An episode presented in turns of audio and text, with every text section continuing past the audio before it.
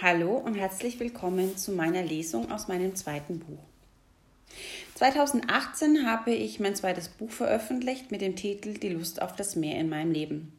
Und gerne möchte ich dich heute auf eine kurze Lesereise mitnehmen und hoffe, dich ein bisschen inspirieren zu können. Die Lust auf das Meer in meinem Leben. Es ist die Sehnsucht nach dem Meer im eigenen Leben welche uns antreibt, uns über den Schatten springen lässt und hofft, dass der Silberstreifen am Horizont sich immer mehr ausbreitet. Es ist die Sehnsucht nach Abenteuer und Lust, die uns spüren lässt, den nächsten Schritt zu tun. Die Lust auf das Meer ist ein Rausch, der nie enden wird. Mit jedem Ende einer Phase beginnt etwas Schönes Neues. Ein ewiger Kreislauf, der uns mitnimmt, erst in die Tiefe um danach größer und stärker ins Licht zu gehen, weil das Meer den Unterschied macht. Kapitel 1 Die Umkehrung der Energien Vorbei die Hetzjagd, vorbei die Treibjagd, ich bin nicht mehr der Fuchs, der ständig befürchten muss, erschossen zu werden. Ich kann nicht mal sagen, wie, wann was passiert ist das Leben, die eigene Entwicklung, Begegnungen mit sich selbst, mit dem Leben, mit anderen Menschen verläuft nicht nach Lehrbuch. Erstens, zweitens, drittens. So oft bin ich gefragt worden, wie bist du dahin gekommen? Wie bist du erfolgreich geworden? Woher wusstest du, ob du auf dem richtigen Weg bist? Wohl eine Mischung aus zur richtigen Zeit am richtigen Ort, Mut, Tapferkeit und diese unstillbare Lust und Sehnsucht nach mehr, großer Welt, um berühmt sein zu wollen. Ausgedacht, einfach so, habe ich mir das nicht. Es war einfach da. Die Begegnung, die Begeisterung in mir schlug Purzelbäume. Das Feuer in mir erwachte. Mein Herz übernahm das Steuer, mein Kopf hatte Sendepause und los ging es. Turbulent, aufregend, irritierend und teuflisch. Verstecken meiner Person war plötzlich nicht mehr drin. Schonungslos konfrontierte mich das Leben mit meinen Lügen, mit meiner Scheinheiligkeit, meiner Unnahbarkeit und Ängsten. Nicht zuletzt mit einer tief sitzenden Wertlosigkeit und der Verwirrung, was wahre Liebe wirklich bedeutet. Ich hasste mich. Nichts ging vorwärts. Ich hing fest, suchte im Außen Schuldige und auf der anderen Seite deckelte ich, was das Zeug hielt, meine Leichen im Keller und tat so, als wäre mein Leben großartig. Pustekuchen, nichts war gut und schon gar nicht heil. Tief unten, ganz schön versteckt, Wut, Hass, Verzweiflung, das Gefühl, eingesperrt zu sein, nicht Herr seines eigenen Lebens zu sein. Die Umstände des Lebens, alte Muster, Familienstrukturen hatten die Kontrolle über mich. Ich ließ es schließlich zu. Es brach immer mehr in meinem Leben zusammen. Der quälende Schrei in mir wurde lauter. Ich zerstörte mich selbst in einem Ausmaß, was ich nie für möglich hielt. Setzte mich zu Hause auf die Couch und wartete. Ich habe gewartet auf den Prinzen auf dem weißen Pferd, der mich wie Aschenputtel ins Schloss holt, für mich sorgt, mich glücklich macht, der grandios aussieht mit einem tollen Körper. Geld und einen interessanten Job sollte er bitte auch haben. Schließlich habe ich Wünsche, die erfüllt werden möchten. Wumm, da lehrte mich das Leben eines Besseren. Bin mir, meinen Mustern, meiner Komfortzone ganz schön auf den Leim gegangen. Ich bin trotz Emanzipation, wie überflüssig diese doch ist, in das alte Frauenbild gerutscht, was tief in mir schlummerte. Der Mann, der die Versorgerrolle übernimmt, der verantwortlich für mich und mein Wohlergehen ist. Die Frau zu Hause, ihr selbst, ihre Talente, bleibt im Keller. Muss ja nicht arbeiten. Mein Prinz macht das ja schon für mich. Warten. Hm. Das tun wir Frauen so gerne. Was macht das für einen Sinn? Richtig, keinen. Ich knallte so richtig mehrmals mit 360 km/h pro Stunde gegen die Wand. Muss wohl, muss wohl Spaß machen, sich selbst Schmerzen zuzufügen. Schließlich sind wir auf Leid, Schmerz, Kleinheit, Fehler getrimmt. Fühlen uns schuldig uns und unseren Familien und Freunden gegenüber wenn wir uns dabei ertappen, ein anderes, vielleicht besseres Leben leben zu wollen. Ab in die Tonne damit, hält es sonst keiner aus. diesen Irrsinn. Wer hat uns das eigentlich das mit der Schuld eingetrichtert? Gibt es überhaupt Schuld? Wir kommen alle unschuldig auf diese Welt. Schuld wird benutzt, damit wir nicht unseren eigenen Weg gehen, unsere eigene Größe nicht leben. Schuld benutzen wir, um andere emotional zu missbrauchen. Sie wird benutzt, um Angst zu erzeugen. Wenn du das nicht tust, dann du gibst mir das, dann bekommst du. Ich habe dich aufgezogen, also. Wenn du dich nicht so verhältst, wie ich mir das vorstelle, dann. Das ist richtig und das ist falsch. Das ist böse und das ist brav. Du hast Schulden bei der Bank, geht ja gar nicht. Jemanden für schuldig zu erklären, damit man sich selbst besser fühlt, ist für mich ein No-Go. Dadurch versucht man den anderen festzuhalten, in seiner Kleinheit zu drängen und ihn zu erniedrigen. Es ist ein gefährliches Unterfangen, sich über einen anderen zu stellen. Es ist ein dunkles Spiel um Besitz und Eigentum mit emotionalem Druck, Vorwürfen, die meist unterschwellig sind, jemanden besitzen zu wollen, den anderen für unsere Erfüllung der Bedürfnisse auszunutzen, ist egoistisch und sorgt für ein Ungleichgewicht in jeder Beziehung. Ich nehme mich da nicht aus. Ich habe Männer dazu benutzt, um zu beweisen, dass sie Arschlöcher sind. Sie waren schuld an meinen scheiternden Beziehungen, habe meinen Geldmangel dazu benutzt, um mir lieber einen Mann mit Geld zu suchen, als selbst in die Gänge zu kommen. Meine Krankheiten habe ich als Ausreden benutzt, um nicht weiterzugehen. Mich in der Komfortzone zu suhlen und zu jammern war ja einfach. Ich musste meinen Arsch nicht bewegen. Doch es sollte anders kommen. Wir sind alle unschuldige Wesen. Gott hat uns alle lieb, selbst wenn wir das Schlimmste anstellen würden. Gott ist wie Mama und Papa. Unsere Eltern würden uns auch nicht gleich auf die Straße setzen, wenn wir was angestellt haben. Göttlich sind wir alle jeder von uns. In uns wohnt ein großes Licht, welches leuchten möchte, um andere mitzunehmen in das Machtvolle. Also, wann habe ich begonnen, die Energien zu drehen, das große Aufräumen in meinem Leben gestartet? Als ich begriff, dass all die Menschen um mich herum mein Spiegelbild waren, meine Mit- und Gegenspieler. Sie zeigten mir meine Schattenseiten. All dies, was ich an mir selbst nicht anschaute. Hasste ich Menschen, so hasste ich einen Teil von mir selbst. Knallte ich mit Menschen zusammen, zog ich mich beleidigt zurück und wandte mich von ihnen ab. So war irgendwo in mir ein Ungleichgewicht, welches gelöst werden sollte. Mein männerfreies Leben, keine Beziehung, weit und breit in Sicht, war ein Indiz dafür, dass ich wohl keine Männer neben mir zuließ, weil ich selbst so in der männlichen Energie feststeckte. Ich bin stark, brauche keinen Mann. Die männerfeindliche Mauer, welche ich um mich gebaut hatte, hatte eine beachtliche Größe und Stärke. In Sachen Mauerbau um mein Herz bin ich unschlagbar meisterlich gewesen. Tja, und jetzt war es Zeit, dieses selbst errichtete Monstrum niederzureißen. Immer öfter wagte ich mich an die Mauer. Erst mit ganz viel Furcht und Schrecken, weil mir immer bewusster wurde, was für ein schrecklicher Mensch ich sein kann und welche dunklen Glaubenssätze mein Leben durchzogen. Irgendwann erfüllte es mich mit Freude, die Abrissbirne zu betätigen um diese Mauer platt zu machen.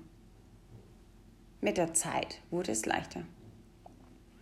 Doch von vorne, befinde mich im Nirgendwo, doch wo, keine Ahnung, habe null Plan, das hatte ich noch nie. Cooles Gefühl sollte ich öfters haben. Meine Lebendigkeit ist echt nichts für schwache Nerven. Sternzeichen Zwilling, Aszendent Waage, zweimal Luft, Himmel, sehr luftig. Wo ist die Erde, die ich brauche, um Wurzel zu schlagen, um gesund zu wachsen, wie ein Baum? Ich fand die Wurzeln, und zwar starke Wurzeln, die mich kräftig tragen, die mich bei Wind und Wetter stützen und mich wunderbar versorgen. Doch wie geschah das? Wie konnte ich das lügengestrafte Phantom in mir töten? Wie schaffte ich es, jetzt da zu sein, wo ich bin? Vorbei die Hetzjagd, vorbei die Treibjagd. Ich bin nicht mehr der Fuchs, der ständig befürchten muss, erschossen zu werden. Dann gehe ich weiter zum zweiten Kapitel. Wann warst du das letzte Mal in einem Museum? Was wäre, wenn dein eigenes Leben ein Museum wäre? Wenn du Jahr für Jahr deiner Sammlung neuer Geschichten, Bilder, Skulpturen zur Verfügung stellst? Stell dir vor, an deinem Lebensende hinterlässt du solch ein Museum, gefüllt mit deinem Leben, und die Menschen, groß und klein, nehmen sich Zeit, um genau dein Museum zu besuchen. Was würden all diese Personen in deinem Museum vorfinden? Traurige Geschichten, großartige Abenteuer? Eine Person, die ein paar Mal 20 Sekunden lang mutig war? Eine Galerie aus trostlos langweiligen Bildern? Eine einsame Frau, einen einsamen Mann? Werden diese Besucher über dich und dein Leben staunen, begeistert sein, sich inspiriert fühlen? Oder langweilen sie sich in deinem Museum und der Kiosk mit der Cola ist das Aufregendste? Nehmen sich die Besucher am Souvenirshop noch ein Andenken mit oder wollen sie dafür nichts ausgeben und schnellstmöglich wieder raus aus dem Gebäude, aus seinem Leben? Die Idee mit dem Museum stammt aus dem Buch The Big Five for Life. Diese Idee finde ich grandios. Was willst du mal deinen Enkelkindern erzählen? Überlege dir gut, was du aus dir und deinem Leben machen willst. Der Geist hat eine Wirkung. Ich liebe solche einfache Einfälle. Sie trotzen vor Inspiration und holen einen da ab, wo man steht. Es ist eine Idee, die greifbar und leicht zu verstehen ist, schnörkellos auf den Punkt gebracht. Klar wollen wir alle ein tolles Museum hinterlassen. Ich auf alle Fälle. Die Vorstellung beim Betrachten meines eigenen Museums würde ich mich nicht wohlfühlen. Geht für mich nicht. Verschärfter ausgedrückt, was soll auf meinem Grabstein mal stehen?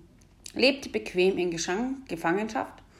Oder doch lieber, lebt ein, unersättliche, ein, lebt ein unersättliches, wildes Leben mit allen Höhen und Tiefen? Dann doch mich lieber bewegen.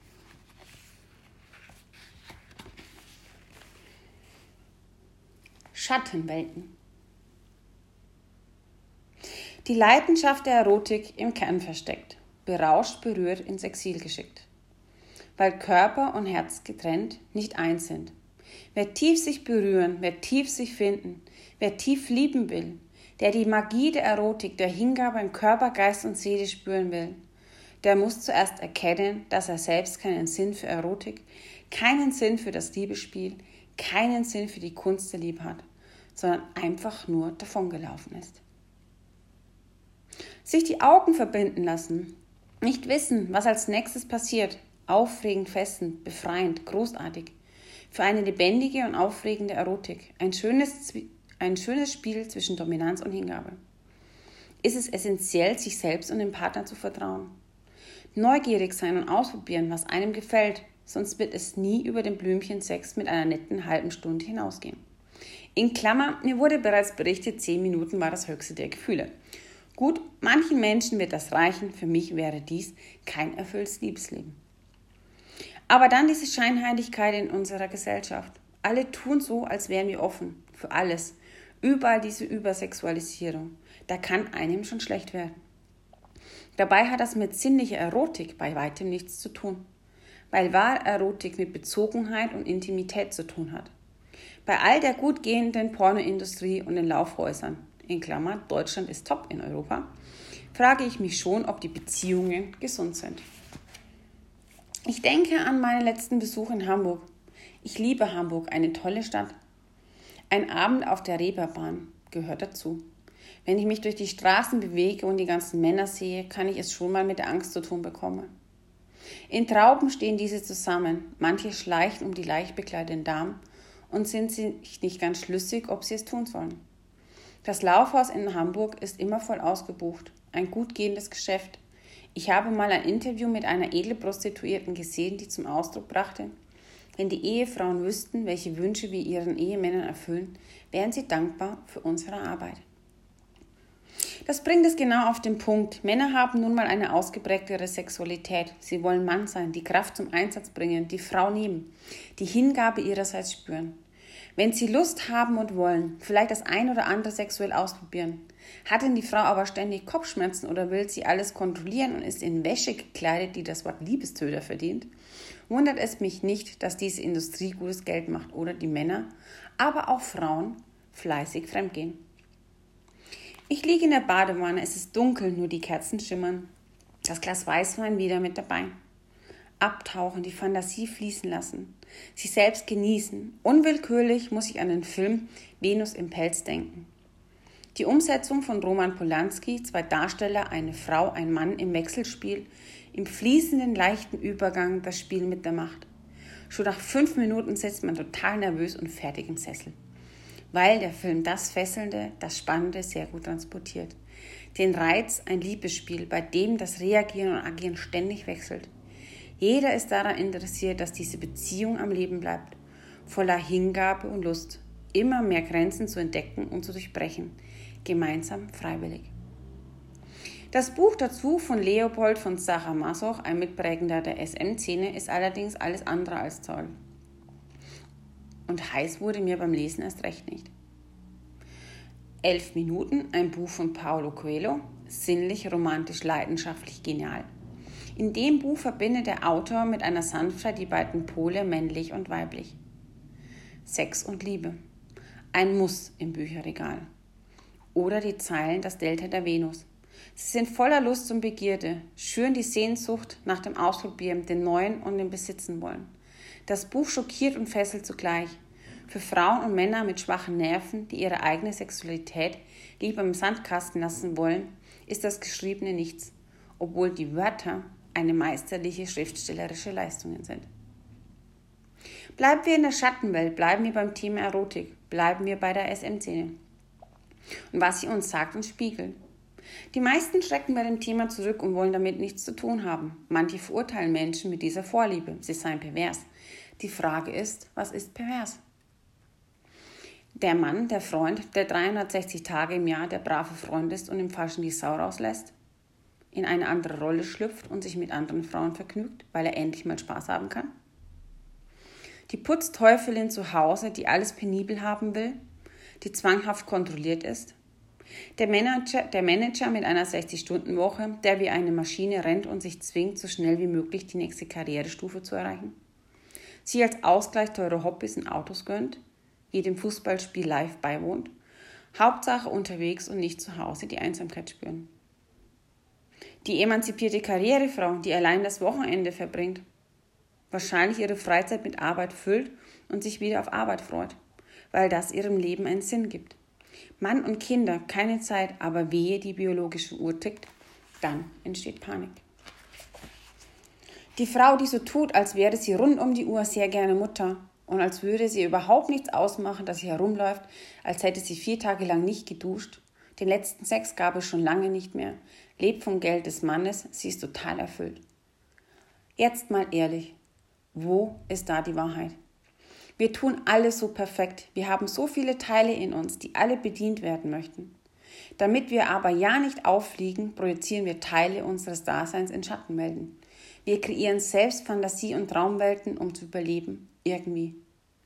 Menschen, die sich in Büchern verlieren, Menschen, die sich in extreme Gutmenschen verwandeln, Menschen, die in Facebook und Instagram leben, aber nicht in ihrem eigenen Leben. Menschen, die sich in Alkohol und Drogen flüchten, in der Hoffnung, da draußen die Lösung zu finden.